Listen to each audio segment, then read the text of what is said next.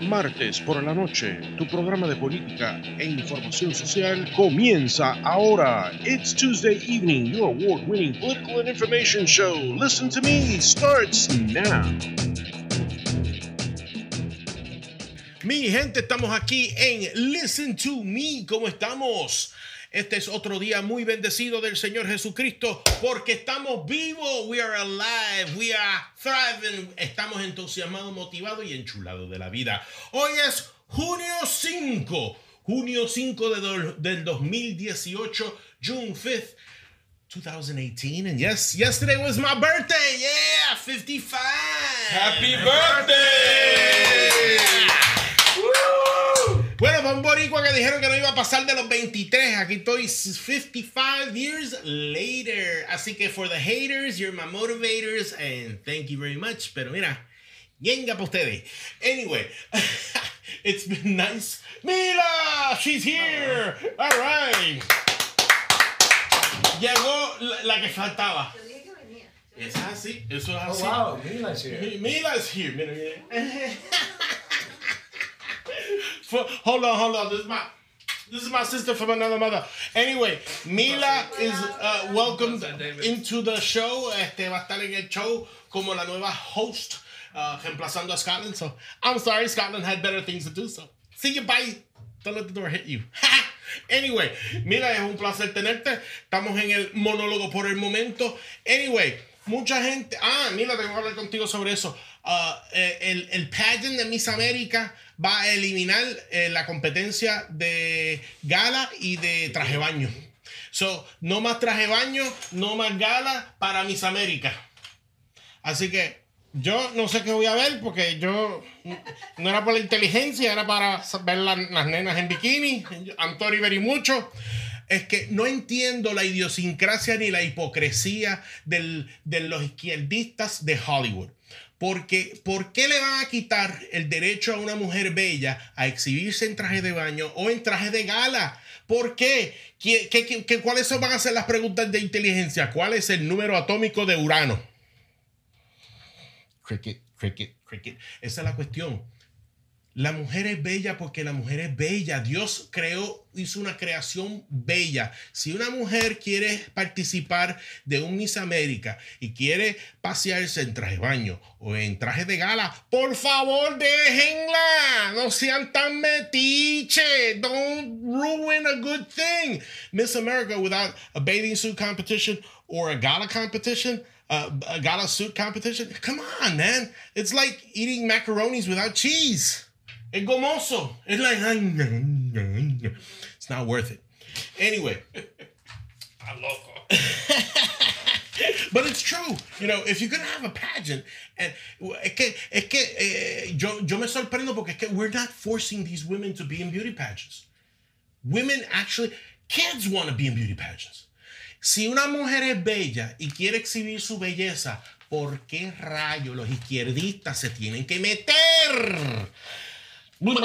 Anyway, um, hay un idiota, hay un idiota aquí que se llama este uh, Jeffrey Billman. Este es el, Orlando Weekly o, o, o, el partido Gama de, del Partido Comunista de aquí de Orlando. Um, hay un señor que escribe, y voy a decirlo en inglés, Jeffrey Billman escribe un artículo que se llama Mango Mussolini. Y dice, Trump's authoritarian instincts came out to play this week. Que los instintos autoritarios de Trump salieron a reducir este, esta semana. Mi gente, estará los cortitos. ¿Cómo va a hacer Trump un mango Mussolini? Mango. Mango es como anaranjado, lo estarán diciendo por el pelo. Será piña, porque el tipo tiene el color del pelo medio piña, pero no es mango. Este izquierdista comunista no tiene, no ni son ni razón ni conciencia para poner colorido en su artículo. Mango Mussolini. Primero que Mussolini no fue autoritario, fue fascista, fue un dictador, muy lejos de lo que es Donald Trump. Donald J. Trump no es un fascista. Donald J. Trump no es un comunista, no es un socialista, no es un dictador es el presidente de los Estados Unidos y es el que ganó las elecciones. Este tipo, Jeffrey Billman, hasta dice malas palabras en este artículo porque este periódico como que permite cualquier cosa, un periódico izquierdista aquí en Orlando, Florida, es el Orlando Weekly. Si no me creen, cojan la edición de esta semana y lo leen. Ahí está. Mango Mussolini. Él dice que eh, Donald Trump ha, ha sobre ejercido su derecho autoritario en muchas cosas como este, lo de las armas en las escuelas públicas y en las escuelas, de, las escuelas. Eso es falso. Él está abogando para la defensa de que nosotros los ciudadanos legalmente podamos poseer armas. Dos, si, si los izquierdistas quieren quitarle las armas a los ciudadanos, ¿por qué los izquierdistas no quieren quitarle las armas a los criminales? Porque yo no veo a Nancy Pelosi peleándose con las gangas de M13. Ah, ¿verdad? Es que ella dijo, dijo que los amaba, que ellos son seres humanos y que no se podían llamar animales. Caballero, las noticias izquierdistas desde María Celeste Arrarás en, al Rojo Vivo, que dijo que Donald Trump había dicho de los inmigrantes que eran animales, es falso tildó de animales a los miembros de una ganga M13 que es muy poderosa y muy peligrosa. Ay, mija, yo no sabía que tú eras este. Ah, ah, ahora digo yo, este, vamos a montar el zoológico. No, no podemos hacerle caso a, las, a, los, a, los, medios de propaganda izquierdista que quieren desbancar a este presidente que está haciendo lo que está haciendo. Mira, mira, te voy a ir. Mira, este tipo dice que es un mango Mussolini. Ok, un mango, un mango Mussolini puede hacer esto. China, China dice que va a comprar productos significativamente más de los Estados Unidos, hablando sobre las reservas de ganado para darle de comer a los ganados. Los chinos les gusta sus bistecs, aunque no, se crean, porque no son como los japoneses que les gusta el sushi. Bueno, les gustará un pedacito de carne medio crudo, pero mira, van a comprar más ganado, van a comprar más productos. Están renegociando el déficit billonario que tiene China con los Estados Unidos, lo están negociando. Sinceramente, un dictador pudiese, un fascista pudiese hacer eso. Ni, ni en la época de los 30 Italia podía hacer una cosa así. Señores, no solamente el presidente Trump está negociando con, con China, está negociando con Canadá, está negociando con México. Después de que el bonitillo de, de Trudeau dijo, esto es inaceptable, eh, ahora está negociando con Canadá para renegociar el tratado de NAFTA, the North American Trade, uh, uh, uh, Trade Agreement, lo están volviendo a renegociar. Are they renegotiating that with Mexico also? Yeah. And you know what's in that renegotiation, right? Paying for the wall. in and out. In and out. Um, Mexico charges us to go in. Exactly. So, the but the the, the trades and tariffs, eh, las tarifas que están en, en, en el aluminio, eh, en los metales, este, todo eso, todo eso lo estamos, lo estamos viendo que se está renegociando. Este, y básicamente, y básicamente, este, uh, uh, uh, es, es, es algo que se necesita. Pero yo me quedo un poco bobo, porque vuelvo y digo en, la parte final de mi monólogo, los de medios izquierdistas, the Trump hate media, los medios izquierdistas como Univision, Telemundo, este, Mega TV, Universal eh, en español, esos son en español.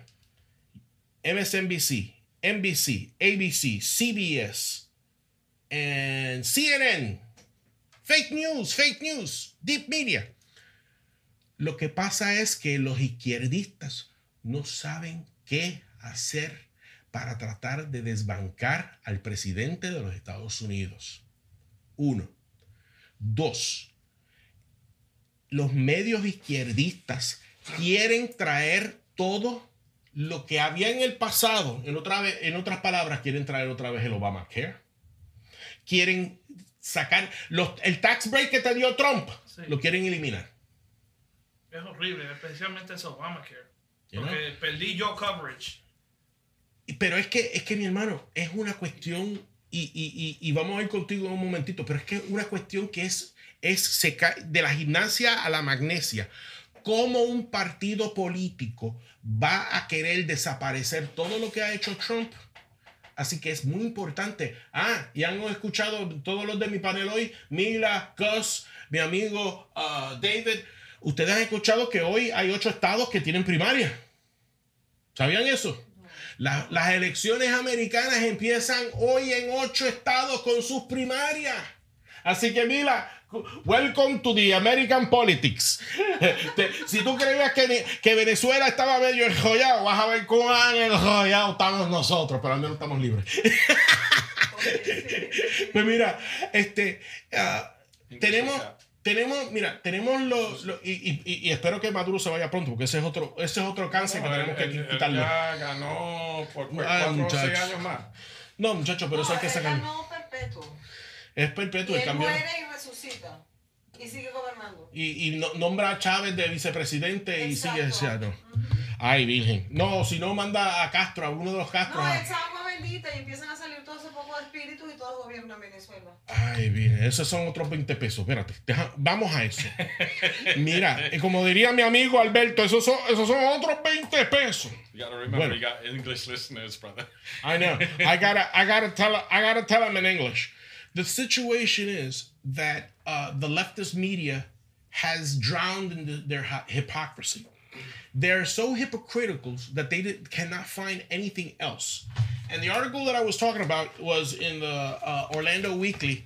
And again, it, we're talking about Mango Mussolini, which again, I would say it's a bad interpretation of his hair because the, they have him in a caricature here. It, that's not a mango color. That's more like a pineapple. Yeah. No, piña. So if they're gonna do something, you know, uh, I think he's just trying to allude because he's they, he wants to try to get the Caribbeans uh, people all roused up. But we're not stupid. We understand through this. First of all, Mr. Uh, Jeffrey C. Billman, who wrote this article about Mango Mussolini, Trump is not an author. Uh, he, he's he does not delegate his authority. Let's put it this way: he's not an author- authoritarian as you wish, wish to pla place it.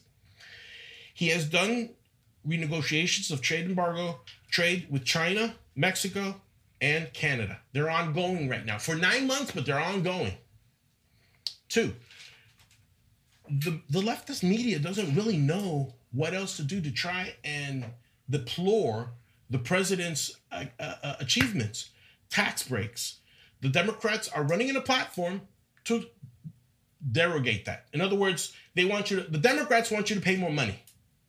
So whoever votes for a Democrat or isn't part of the Democratic Party is part of that hypocrisy. Even if you tell me, "Oh, that's not my Democratic Party," it is because if you you call yourself a Democrat, you're running on that platform. You're either a Democrat, you're either a Republican, or you're an NPA. So if it's that's not your Democratic Party, you're an NPA, or you're a Republican, and then that would make you a RINO, Republican in name only. Well, we still have a lot of libertarians out there. Oh yeah, that's right. We're going to be talking to a libertarian in a little while. Um, uh, but my the end of my monologue is que nosotros tenemos que educarnos. We have to educate ourselves. That's why this program, Listen to Me, is so important. That's why I have my panels. That's why I have my guests. My beautiful Mila, that's not going to be with me uh, every Tuesday, uh, que va a estar con nosotros cada, cada martes, Dios lo permita. Si no hay truenos, ni lluvia, ni nada de eso, ya viene. Amén, amén, amén.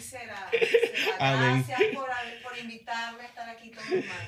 Eso es así. So, básicamente, vamos a, a- eh, Mila va a ser mi experimento social entre ella y yo. Ella es una mujer educada, so vamos a tratar de. O sea, de- quiere decir que él es el maleducado. Ojo, ojo, no lo dije yo, lo dijo él. No, me- me- mejor educado. No, no, Lo que pasa es que se el escapó con llamarte un experimento. No, sí, o sea, ella es Ya rayo. no vayamos a estar mencionando eso, que ya. vieron que él es, él es el maleducado. Me llamó rata. No. Demócrata. Demócratas son las ratas, espérate. Lo voy a decir ya. Democrats. Hey, ya hey, está, hey. está ahí, está ahí. Get some bodyguards, man. You're in No. Orange County. I know, right? That's what I'm here for. All right, yeah. Good. So basically, what we got to do is we got to organize ourselves, we got to battle, and we got to educate. Porque la educación calla la ignorancia, calla el racismo y calla muchas cosas que nosotros tenemos que experimentar. Pero gracias a Dios, thank God, we still live in one of the most freest nations in the world. And many people want to say that they're that the United States is corrupt. I beg to differ, y lo lamento, mi amor, pero there's Colombia, there's Venezuela, there's Cuba. That's in this hemisphere. That's in this hemisphere that are more corrupt than the United States. At least the corrupt people eh, son como los criminales. They could run, they could hide, but we'll find them. Yeah, but you got corrupt people on both sides of the aisle. Yeah. On both sides of the aisle. Te voy a decir algo, o sea, de verdad, verdad, siento que sí hay mucha población que, que no está acorde con seguir normas porque no le gusta, y eso indistintamente de la nacionalidad, ¿ok?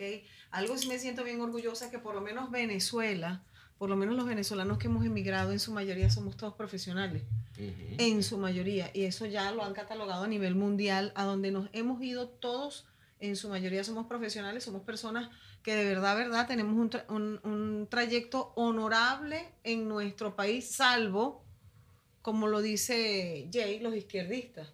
O sea, yo soy demócrata en Venezuela, entonces soy una rata, ¿ok? Yo soy demócrata, no soy socialista, ¿ok? En Venezuela es democracia o socialismo. Derek. Yo soy demócrata. Yo no creo en el socialismo. Una de las Ok. cosas para agregarle a eso, lo que yo creo es que una persona, si ellos llega, que tiene su doctorado, que tiene sus licencias de allá de otros países, aquí también le deben dar la misma oportunidad. Porque para mí, si una persona ya es profesional allá y se tuvo que ir, ¿por qué ellos no pueden operar como profesionalismo aquí en vez de empezar? Sí, quisiera yo que me dieran esa oportunidad. Yo en Venezuela eh, soy abogado, soy especialista en impuestos, soy magíster en ciencias jurídicas, soy docente universitario por más de 10 años de, de carrera dando docencia. Y aquí, mira, aquí hago Uber y aquí hago lo que venga. Lo que venga, porque no me queda otra, hay que sobrevivir. Si Y- y eso me permiten justo. una pregunta Sí. a Jay, okay? Sin, without the rhetoric, sin la retórica, ¿no? Que estamos viendo entre los demócratas y los republicanos, okay? Entendemos que ambos partidos se están tirando a matar. Cuando Obama era presidente, ahora cuando Trump es presidente, se quieren a matar de parte a parte. Okay? Tú como persona inteligente, ¿cómo le dice, how would you tell uh, someone, anyone, um, how would you explain your point of view as far as the far left liberal versus your point of view? How would you explain that without contributing to that rhetoric? How would you say, hey, this is what you're not seeing without continuing that argument between Democrats and Republicans? Unfortunately, the, there's only two things. Uh, Democrats are for more government intervention into the citizen, and Republicans are uh, to leave the individual alone. And and you know what? That jumps in fine with our with our next guest because he's neither a Republican nor a Democrat. He's a libertarian, and he's Derek Ryan. He's running for Orange County Soil and uh, Water District Four. Derek, how you doing? I'm doing well, guys. How are you doing? Fine, fine. So, welcome to Listen to Me. Thank you for coming to the show and uh, tell us um, what uh, ma- made you want to run for uh, water and soil. Uh, well, you know, I've been a political activist for a few years. Um, uh, I've been a libertarian my whole life. Didn't realize it till about six years ago when I caught wind of, of Ron Paul and the, you know, the Freedom Revolution. Um, and you know, I've I- I've been chair of the Libertarian Party of Orange County for a couple years. Mhm. Um, and you know, I'm I'm a guy that's trying to talk other people into running for office and you know the interesting thing about this particular seat is you know as a as a commercial landscape professional i'm i'm extremely qualified for this position. So it, it really it really was a perfect blend of my my personal uh, industry skill set and my political activism. I get to actually do them both at the same time if i'm elected. So it's pretty cool for me Good. And when did you? When did it come to you that, that was it a group of people that said, "Hey, run for the uh, Soil and Water District Four? What What made you click to, to, to be able to jump into the to the? Uh, well, I mean, it, it's it's it's no secret in our in our circles that uh, the soil and water boards are are an, an achievable, you know, for a small party like we have. That that's a that's an office that is not out of reach. Um, Mhm. So we attended we attended a meeting. Uh, we had a we had a candidate actually who. Um, you know, wanted to run for office and didn't really know what to where to go, and so we went to one of the meetings, and I, I sat through the meeting and just shook my head the whole time. I actually ended up getting on the the lectern and, and speaking to the board because they were they were just tripping over a fertilizer conversation, and I mean I've been in the industry my whole life, and you know I, I just recognized from that one meeting that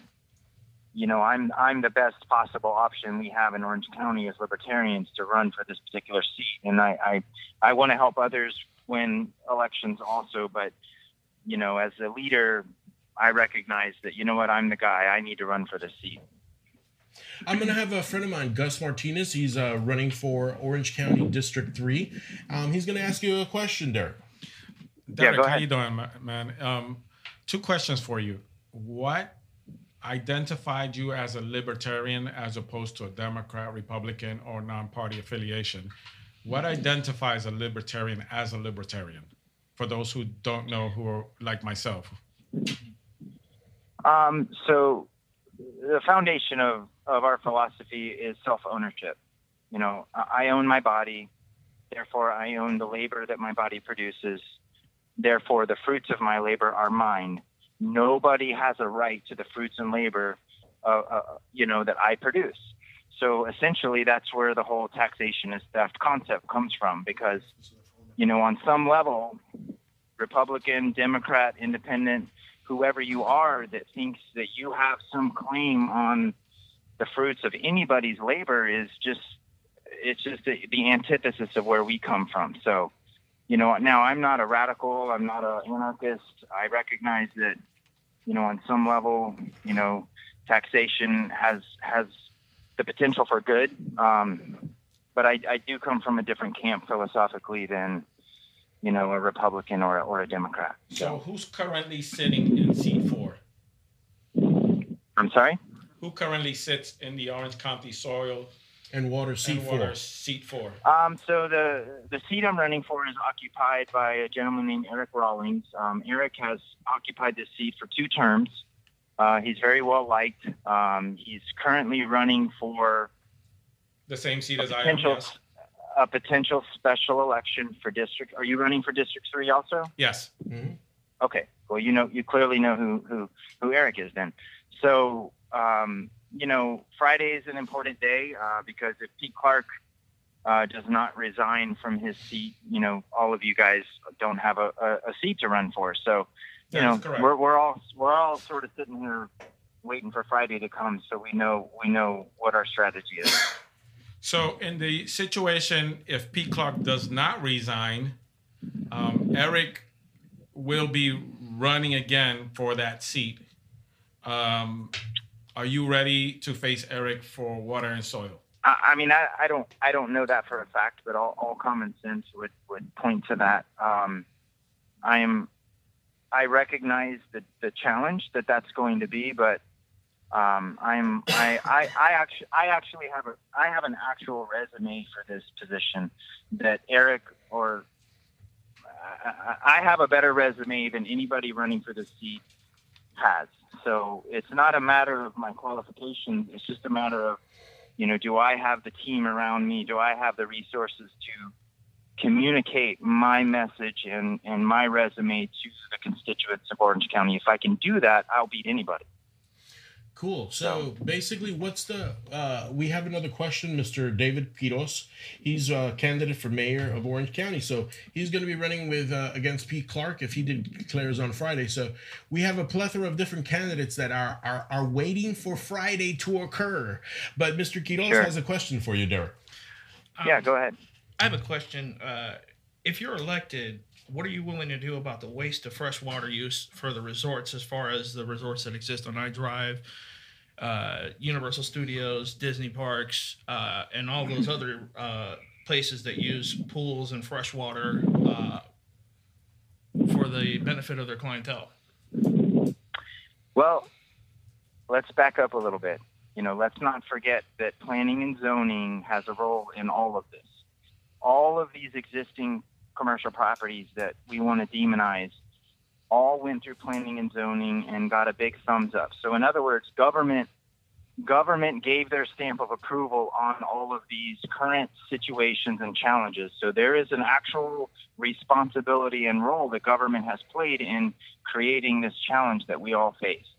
So, you know, as a as a property rights advocate and someone that that you know doesn't agree with the concept that, you know, you guys are all evil and we have to turn your water off, you know, I want to be the devil's advocate and raise my hand the, the, the reality is this is not a black and white situation. The, the, uh, if if if we had a thousand people in a room of all differing political backgrounds, and you ask the question, you know, who in this room wants to conserve water in Florida? Everybody would raise their hand. And- so it's it's It, and the you know reason it's I a challenge. It's a challenging question, question. The reason I had to ask that question is because if I live on an odd address or an even address and I'm only allowed to water my grass once a week or wash my vehicles, I can't imagine how many fleet vehicles get washed on a daily basis, how much grass gets watered, and in a county where we do suffer from drought several times out of the year. What Yeah. are you willing to do to have these parks have Well, be accountable for what they do? Yeah, no, I, I'm as you know. The funny thing about when I say I'm a, I'm an advocate for property rights, I, I'm I'm as much an advocate for you, private homeowner in said neighborhood, as I am for anybody else. So any favoritism that's being done uh, to favor, you know, big corporations or big property owners that have bigger pockets, you know, I'm completely against that. So I'm going to be an I'm going to be an asset in the argument uh, against any sort of cronyism. How can they get Yeah. in touch with you? What's your website? Do you have a website, Uh, Facebook? so what? I do. I, I do. So it, it's Derek D R E K, uh, the number four and the word orange. So DerekForOrange.com. Um, you know, I'm not a politician, man. I, I'm a. I'm really. I'm really a bit of a antagonist. Um, you know, I'm the guy in the back of the room that's going to raise his hand and and just and just disrupt the conversation a little bit and bring it back down out of the clouds to reality you know, this is a gray area. Everybody wants to conserve water. We can't stop development. Um, that's unrealistic. So, what we need to be doing is, is steering the conversation back to conservation. And, um, you know, I'm happy to, to facilitate that. So, Well, fantastic, Derek. And and again, what's what's that website? uh, it's Derek for orange.com. And you have D a, R E K for orange.com. Yeah. and you have a Facebook also, right? Yeah, so on Facebook, just add the letter S and W at the end and for soil and water. So Derek for Orange SW would be my Facebook tag. Fantastic. One more, one last question for Mr. Quiros to you, sir. Um, I have a question go as well as uh, what do you think about the expansion of the 408 all the way out to Bithlo as far as soil conservation? If we're going to put a highway out to the middle of nowhere Yeah. where there's not really Yeah. that much development, we're taking away from our possibility of having orange groves back in Orange County. Because again, this is Orange County, the county of oranges. Um, well, you know, my family, uh, my grandparents uh, managed uh, tens of thousands of acres of groves. So, I mean, I grew up, um, you know, with groves dominating Orange County. But the, the bottom line, honestly, is that's a that's a real struggling industry. Um, you know, as far as roadways, you know, roadways going into unincorporated and undeveloped areas is always the beginning of the process. Um, you know, I don't know how to stop it. you know, uh, being a little bit of a devil's advocate here, you know, none of us seem to bo- it not, doesn't seem to bother any of us the roadways that currently exist to help us get to the current neighborhoods that we live in.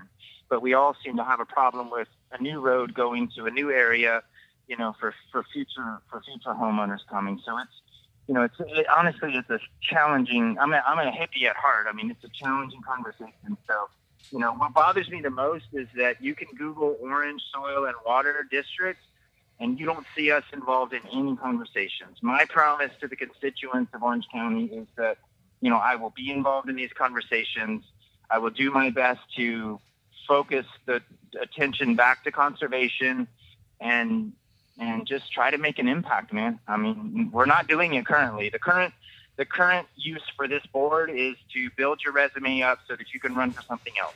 I don't want to run for Orange County Commission.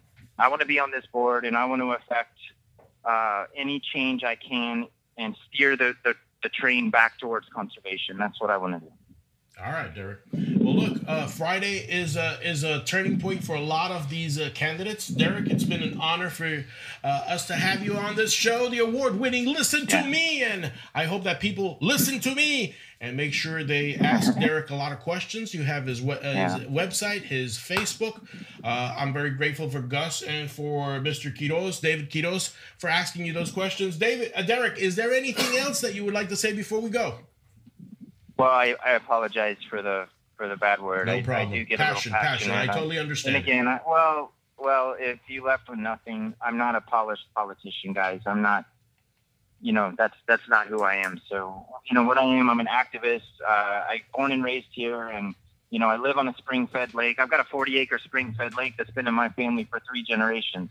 I want that lake to be just as clean three or four generations from now. So, you know, I have industry experience and I have personal experience, and um, somehow those two interests need to mesh. And you know, if we don't, if we don't, if we don't do something in 20 years, we're going to have a real problem in Florida with water. So I'm, I'm engaging in the conversation and doing what I can to help, guys. So I appreciate your time. Well, thank Very you, much. Derek. No problem. We totally understand. We are humans. We make mistakes, but look, you move forward on your ideals and your platform. And again, Friday is going to be a very important time and date for a lot of candidates. We wish you the best, and hopefully, we could have you live after uh, the Friday. We will uh, pro- probably uh, converse to see if we could have you live in in body in the studio. What do you think?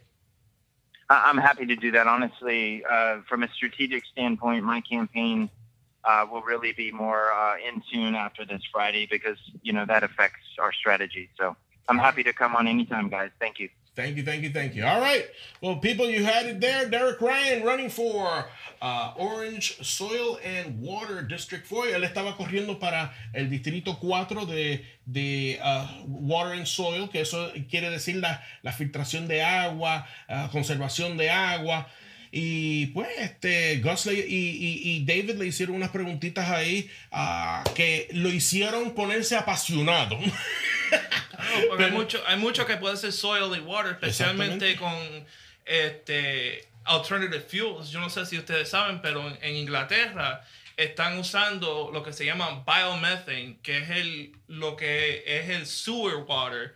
También lo que la gente no come y ellos lo que están haciendo es que están haciendo gas de eso para poder correr vehículos y es limpio. Entonces evita que uno tenga que hacer fracking para sacarle el natural gas de lo que está debajo del mundo y básicamente es un- una alternativa más limpia para nuestro sistema. Para los que no saben lo que es el fracking, permítame, Jay. Ajá, sí, sí. Para los que no saben lo que es el fracking, es inyectando a presión agua sucia, líquido, eh, asqueroso a, a los um, vacíos Y a los cimientos ba- bajo de la tierra. El problema es que esa agua corre por todos los los um, los cracks, todos los La- los espacios, incluyendo entrado a lagos protegidos y cosas así. No hay control de dónde va esa agua sucia. No solamente eso, pero las presiones. Si tú estás soltando, básicamente en la, en la esencia, si tú no sabes, esos gases que hay existiendo allá abajo en el crust del mundo, en el core, sacando esos gases, tú estás afectando ese ecosystem. Porque esos gases, eso los usa para que el core se cool down. It does a different reaction. So by us tapping into that gas, what we're doing is we're really affecting the planet as far as the rotation goes And the tectonic plates. and the And tectonic tectonic plates. Yeah. And right now we're we're seeing eruptions in uh, of lava and in Hawaii Guatemala. and Guatemala. And oh, south of Puerto Rico too, in uh, Jennifer's Cay. Yeah, it's an Jennifer- underwater volcano. It's an underwater volcano, so we are seeing a lot of uh, activity um, there, and we will we will continue. Bueno, eh, mi estimada Mila, ahora nos toca hablar con el señor Quiroz, David Quiroz, que él es candidato, uno de los otros candidatos para la alcaldía placer, de gracias. Orange County. Mucho gusto. Y Gus Martínez, que ya tú sabes. ¿Cómo se eh, eh, Gus Gus Martínez. Ah. Él es esposo de Paloma. Ah, usted es el esposo de Payaso.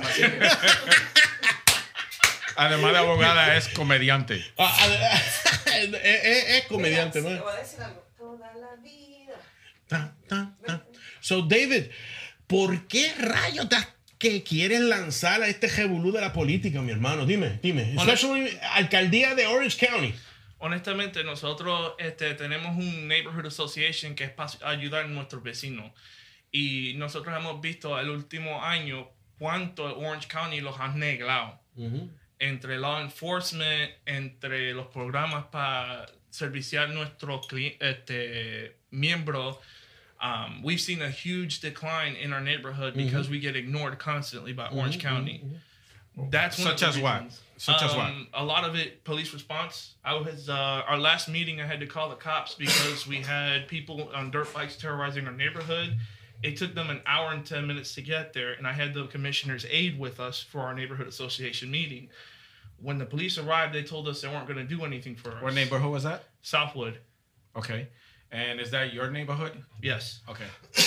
And when they told us que cuando lo dijeron a nosotros los policías que no iban a hacer nada con el problema de esto, ellos empezaron a, a, a argue con el, eh, este, el asistente de Commissioner Siplin y con Alvin Cruz, porque ellos estaban preguntando por qué que la policía no querían hacer nada. Y no fue, que, no fue hasta que este, Vanessa, que ella es la aide de Victoria, dijo, mira, yo soy la aide de Victoria, como ustedes no van a hacer su trabajo. Eso es el constant problem that we have in my neighborhood, es que la policía no quiere hacer nada. Okay. Este, tenemos muchos problemas con los opioides y la gente siempre está dando su sobredo- sobredosis de los opioids. Okay. Um, básicamente, varias One of the biggest problems that I know about, Ujú. all right, and, and I think that we as Floridians, we have to monitor this. Um, Orange County, I'm sorry, the state of Florida has been number 3 in human trafficking. Yes. for three years in a row. For several years now, the state of Florida is also highest in child abductions. Um, But look at look at Titusville, the, the the kid that's still missing. That they say that it was from Miami, and then the how, police from Miami how, didn't say as that. it was mayor, that. do you propose you work with the governing police bodies because we have multiple? Federal, Um, federal and state. Um, how how how would you propose Orange County Sheriff, uh, Orlando Police Department? How would you work with them to get rid of these social ills, to get to help remedy the the prostitution that has jumped over from OBT over to Semoran? How do we fix that? we need to get more officers out there. We need to lift the restrictions of in Orange County. Orange County is the only county in this central Florida area that requires you to have a two-year college degree or 60 college credits earned in order for you to apply to be a sheriff's officer. We are strictly, strictly and severely. We don't have the cops. There's only one school officer, one school resource officer for four schools here. So the biggest problem is if we can't get these kids exposed to good humans, a goodness, a safety, then they're not going to really see or experience that. How do you heal the wounds between the civilians and the police? I mean, obviously, the black community feels singled out Yeah, um, against uh, policing. It's true. Um, four times, four times African Americans get arrested for cannabis use or carry than Anglo Saxons. Okay, so you think it's actually a racial thing? Yeah, it is. Um, so Sheriff Demings is running for mayor also. hmm Um, obviously, um, one of the two leaders of the governing bodies. Um, John Mina is turning around to run for his position, another leader of the governing police bodies. How do we fix this? How do we bring peace between the minorities? Um, how do we isolate? How do we clarify to the consistent uh, um, charges of abuse um, when half of the video is being cut off and, and not showing where the hostilities are, are, are really occurring because of ina- inactions or uh, bad actions of the uh, projected pr- uh, um, um, person offending or the offensive uh, person.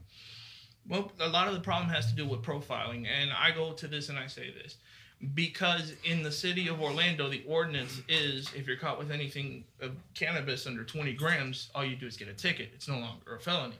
In Orange County, it's still a felony. So a lot of the people that are committing this, people that need it, people that use it recreationally, are given bad criminal records, and from there, they, it is a gateway, a gateway toward having to live in an impoverished neighborhood, having not a future to try to shoot for, um, because every time you get a criminal record or an arrest record, it makes it harder for somebody to want to go back to school. right, or but see, in all all fairness, in all Uh-huh. fairness, we all grew up knowing marijuana was illegal, drinking and driving is illegal. All these little petty crimes that, um, what's her name, Ayala? Um, Ayala Ayala. saying she's go- not going to prosecute Mhm. anymore. Um, all of these minor crimes, we all grew up with them, Yeah, we did. but you don't see us getting arrested. because the culture has changed. What did, I mean, I gotta ask So, you. Your, so your it's music. okay to break these little uh, uh, crimes. Honestly, here's the problem with that. When you grew up and when I grew up, what was our music like? What was our culture like? Well, hip hop was already around, so you can't blame hip hop. but salsa was different. We didn't Yeah. see this kind of stuff in salsa. We didn't see these kinds of things. In the hip hop, when it was in an earlier stage, it wasn't so pushed forward. I mean, you when you first come out with Easy E and NWA, they first talk about in their raps how they weren't with drugs, how they were against it and whatnot. And you got to picture this and figure this out. It starts with music. It starts with media. It starts with what these kids are exposed to. It starts with the video games. You have Grand Theft Auto, that it exposes kids to problems with drugs. It exposes to prostitution. It exposes them to a lot of different Auto things. car theft. We were never exposed to that. When I grew up, we were playing Sega Genesis, Ping, uh, Nintendo. These were games Yeah, that but you didn't still had put the movies that did it. You had So, the I mean, movies. it's Yeah, a different thing. guys, guys, guys, and I and I, I have to interject here to keep on moving the, Sorry. the the project going. Project, listen to me, moving forward. Listen to me. You could blame the TV, you could blame the media, you could blame uh, movies for so much, And the liberal Okay. media. and the liberal media. But one thing, one common theme that I see here, the word again resonates: education Education. we have to we have to educate the population on better parenting we have to because the thing of it is um, these families in low incomes estas familias de bajos recursos están trabajando dos, Dos y tres trabajos trabajos.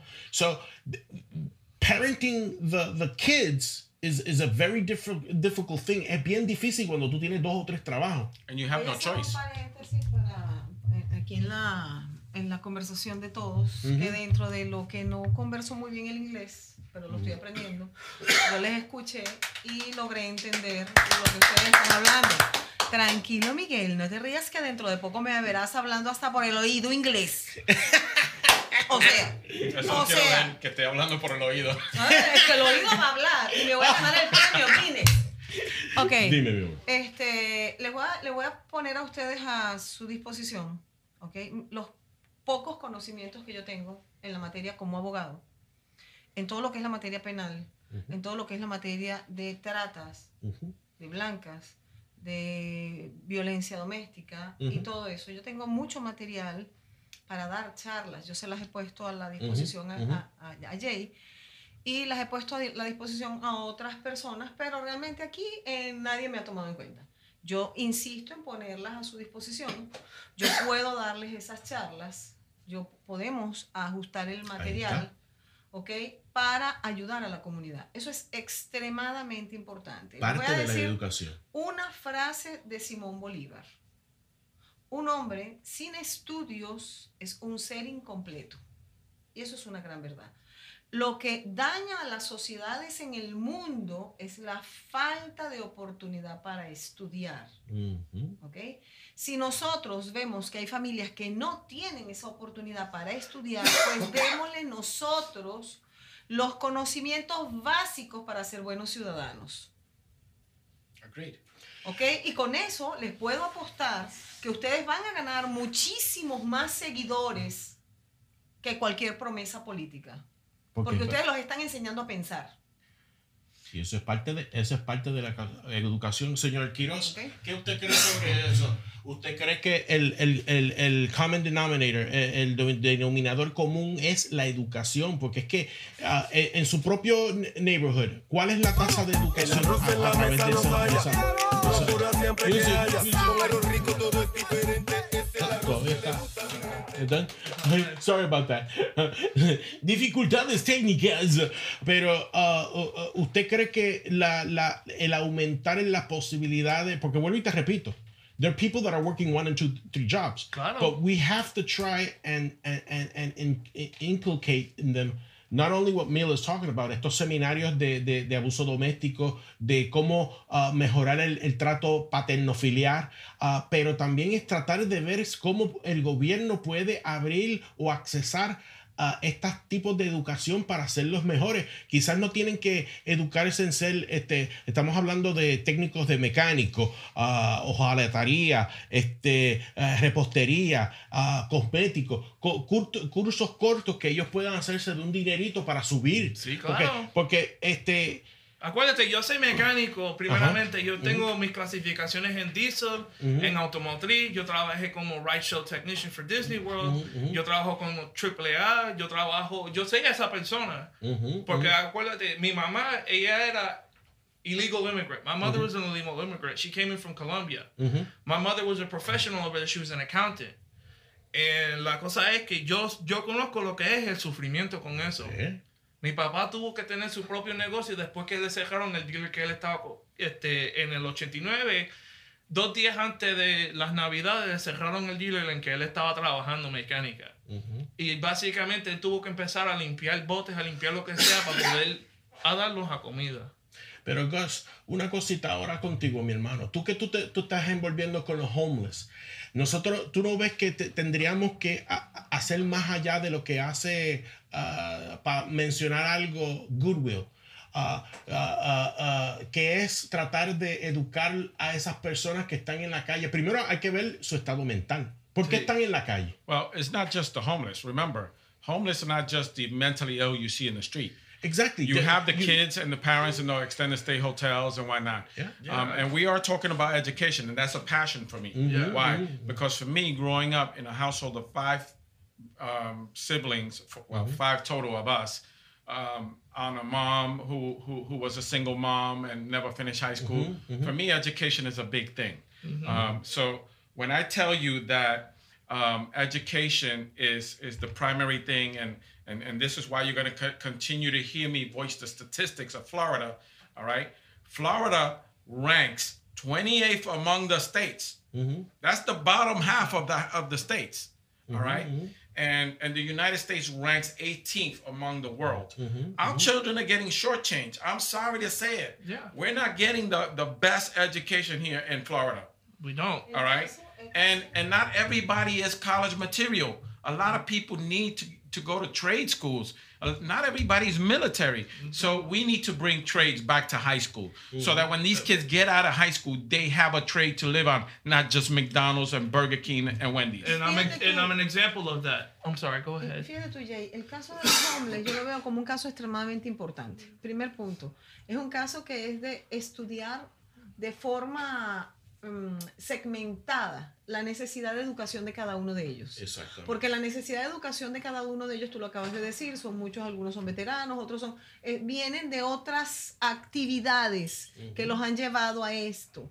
Entonces es cuestión de estudiar por segmento los grupos y darle la educación que ameritan, pero tenemos que primero buscar la evaluación psicológica. Porque acuérdate que cada grupo va a tener un trato distinto. Hay muchos que van a necesitar, para no decirte en su mayoría, el- el- los, lo- los talleres de autoestima para tú cambiarles la vida. Si tú le das autoestima a la persona, si tú la motivas, si tú la enseñas, ellos van a buscar agarrarse de ese salvavidas para salir de allí. Si yo le meto a una persona que tiene una autoestima baja, unas charlas un poco más agresivas o más este, dirigidas a otra área, eso no los va a ayudar.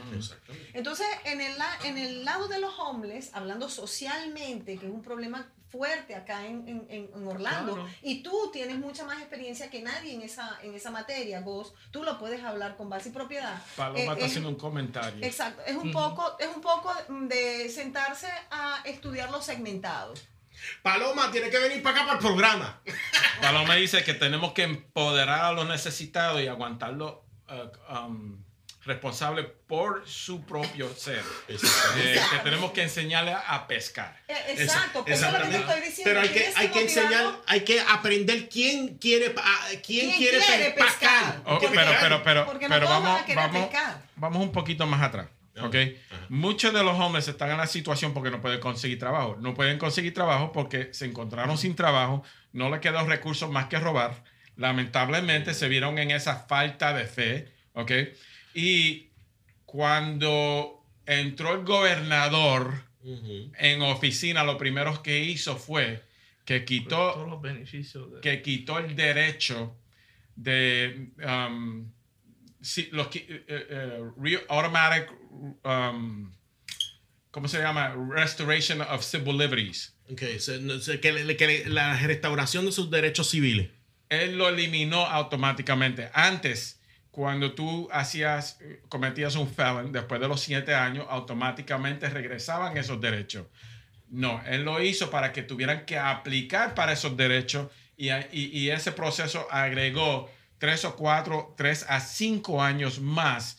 So, estas personas ya no tienen derecho de, de- de nada, básicamente, ni ni, ni, ni a educación, nada, nada, nada. No tienen derecho a nada y por supuesto que cuando tú le quitas todo el derecho a, a- a- a una persona, ya no le queda nada más que vivir en limbo. Exacto, exacto. Pero sabes que, eh, eh, Pero que hay que motivarlos a que se den Pero- cuenta de que no pueden decaer aún cuando le falten sus derechos. Pero a la misma ¿Sabes? vez, No podemos tengo la estén en el pregunta. piso. Yo entiendo eso, pero la misma pregunta, hay muchos de nosotros variamente que la renta se ha puesto tan y tan al techo Ah, que no podemos ni... Ese- ese- housing. ese- No esa es otra cosa. There's no, there's no ¿Y tú affordable. sabes por qué? Without a slum. Without a We, slum. we don't want no slum. Es que esa es la cuestión. we Pero- want affordable housing without the slum Pero uh, mentality. La, la cosa es también que todos estos complejos que cogieron y abusaron, porque eso es un abuso que hicieron contra los boricuas. Cuando empezaron a venir los Ah, sí, que se quedaron sin casa, eh, eh, sin, sin casa, Yeah. sin, sin lugares en María, lo que hicieron fue que echaron la renta el doble y el tres. Triple, el triple. Yeah, ¿Cómo uno yeah. va a pagar? ¿cómo, ¿Cómo es que uno quiere pagar en Kissimmee, en la Donegan, con, con la John Young Parkway? Que ustedes saben que eso es un vecindario ya que uno tiene que estar armado. ¿Cómo es que uno, Perú. quiere que, Yeah. cómo es que uno quiere que paguen mil, mil cien, mil doscientos? Para un apartamento de un cuarto, no Well, solamente it's- eso, it's- eso no pero puede tiene ser. para uno poder There is tener- no affordable rents There is no anymore. affordable. And, um, Um, in even the order for hotels, the extended stay Yeah. hotels cost more Cost than my more. mortgage. Yeah. Yes. But here's the other thing too. Anybody that tries to apply for these, you have to make three times the income. So tell me how somebody who's making eight dollars, nine dollars, ten dollars an hour, even all these cast members from Disney World can go to a, a, a an apartment for one bedroom or two bedroom and qualify when the rent is twelve hundred dollars and they're making twelve hundred dollars. Economic discrimination. exactly, and they want you to make three times Okay, as much. so for my next, por- para, para mi, mi próximo show, nosotros debemos de traer gente que, se- que sepa de real estate para preguntarle qué está pasando con, con el alquiler y qué está pasando con la, digo. la compra y venta y te- casa. They'll tell you it's not a bubble anymore. They tell you it's not a It's not a bubble. yo te digo But it's gonna burst. Tú sabes el problema. El problema es, es Rick Singh. El problema es Rick Singh porque él es el property appraiser. Entonces él está Uh, subiendo espérate, espérate, todos los espérate, taxes espérate. de todo el Tíralo mundo. otra vez, tíralo otra vez. El problema es Rick Singh. Viste. Rick Singh está subiendo los taxes a todo el mundo. Entonces, si tú le vas a subir los taxes a estos complexes que tienen varias gente, bueno, ellos no van a ver su. um, I'm, I'm gonna play I'm gonna play devil's advocate in favor of Rick Singh, Mm-hmm. all right, because nobody has been more experienced or done more for that office than Rick Singh. I'm sorry, I know you disagree, but um, the But property is he- values—he has held them. He has held everyone equally accountable for it. He has held the rich and the poor alike equally accountable for their properties. So I- us I'm bring sorry, him to the show. Let's bring him to the show I, and let's I put, had let's, trouble let's put him. trusting Rick Singh because he was part of the big three. It was him, Demings, and Scott Randolph that in 2014 the American citizens both left, right, and indifferent, voted to have term limits on all those offices. It was sheriffs, And they sued. I know. and they sued, and they overturned it. So if that person is willing to violate the rights of every citizen here, regardless of political party, imagine what other corrupt things they're doing behind I want closed Rick doors. Singh. I want Rick Singh to come to the show. I want to put his, his butt on the fire and tell us why did he raise uh, tho- those taxes? What was his line of thinking? And was he and and and again, why he's against term limits? Why does he want to be there per, uh, uh, eternally? Well, we, we also have to bring in the Federal Reserve to account because right in September is when they decided to raise the interest rate, which what it did was it lowered our purchasing power in the American dollar. Ok, pero intentarlo. Sí. Ok, intentar eh, buscar, ayudar a los homeless para que ellos puedan pescar. Ujú. No nosotros darle el, el pescado, sino pescar. Eso disminuiría la cantidad de homeless que están en la calle, porque ellos ya al poder pagarse una, una casa, poder trabajar para pagarse una casa. O pagarse un pueden- edificio. O una habitación. Una habitación, porque ¿sabes? acuérdate, eh, O sea, eh, pa- es es co- ayudarse. Para esto que no lo sepan, para que todo el mundo que no lo sepan, que lo van a saber de mí, yo fui homeless dos veces ya en mi vida. Entonces, Y yo sé lo que es perder la habitación, yo sé lo que es perder una casa que era de nosotros, yo sé lo que es el struggle, el hambre que uno sufre. Pero yo fui y dije, yo no voy a dejar que las personas me hagan las cosas por mí. Yo tengo que echar para adelante por yo mismo, porque yo soy, después de los 18 años de edad, ya cuando unos padres no son para uno, uno tiene que echar para adelante, tiene que ser hombre, ponte los pantalones y vete a trabajar. No, por eso. de- Bueno, también tenemos un montón de mantenidos que nosotros lo llamamos professional homeless que no quieren trabajar. Es que es así. Pero es que eso Mila lo lo van a di- encontrar. El que no quiere trabajar no va a trabajar. Él va a seguir en su, con su mente de homeless. No lo vas a sacar de allí. Pero nosotros podemos recuperar una gran parte que sí van a querer Que es lo que nosotros salir. nos enfocamos, Pero en ayudar a esas personas que quieren ayudar. Y, y David, yo Sí. me pongo a la orden para ayudarlos a educarlos. Y eso- yo, yo soy docente y uno sabe las estrategias que tienes que utilizar con las personas para poderlas educar. No a todo el mundo lo vas a tratar igual.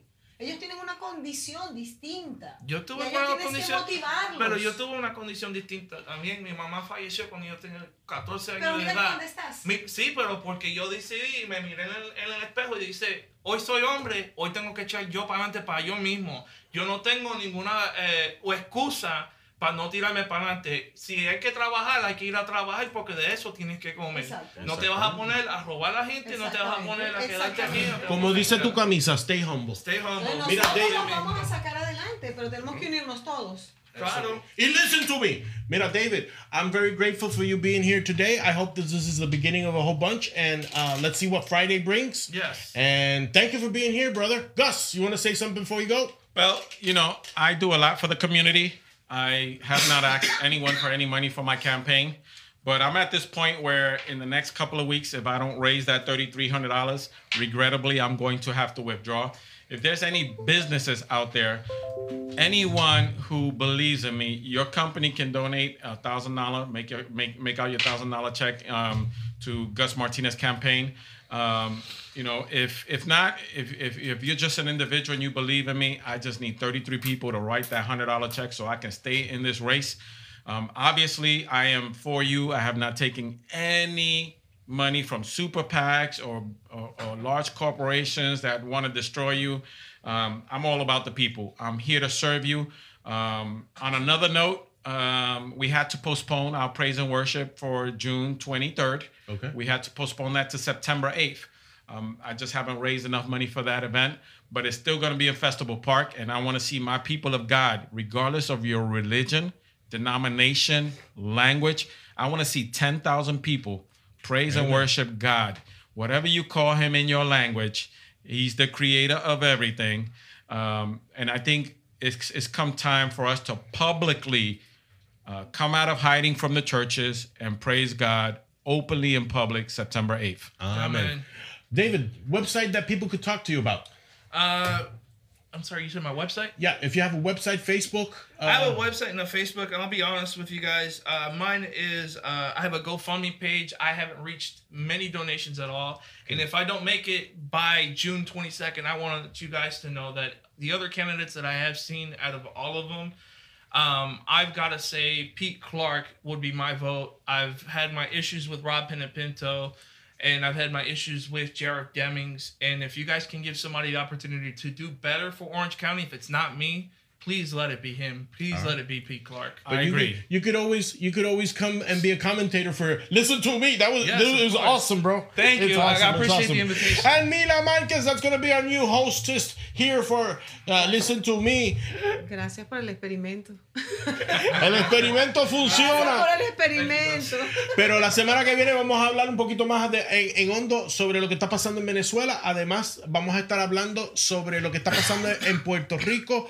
Ah, el dime y tirete que está pasando en Puerto Rico con el, el papá Rosselló endorsing Bell Nelson y Rick Scott con, con ah, Jennifer González. So, listen to me. And los quiero, los amo. Espérate, espérate. Rosselló. Rosselló. El que sea viejo suficiente y se acuerda cuando el padre era gobernador, acuérdate lo que pasó en Puerto Rico. I know. Y si ese gato Yarda respaldó a Bill Nelson, ese dinosaurio también se tiene que ir a descansar. Y tenemos que hablar de lo que hizo Rick Scott para Puerto Rico en realidad.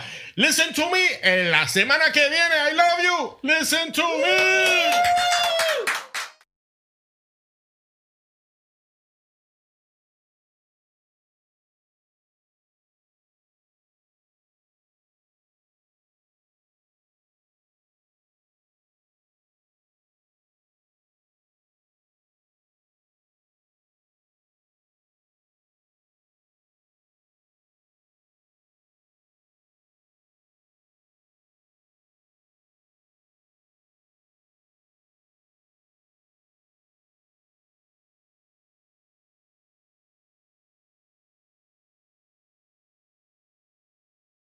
Este y todos los lunes tienes una cita con nosotros de 7 a 10 pm en el programa más interactivo de la radio hispana, Un Nuevo Tiempo de Show, el sonido joven del planeta. Además de variedad de música, encontrarás música urbana cristiana de puro contenido. Recuerda, Un Nuevo Tiempo de Show, por aquí, radioúnete.net.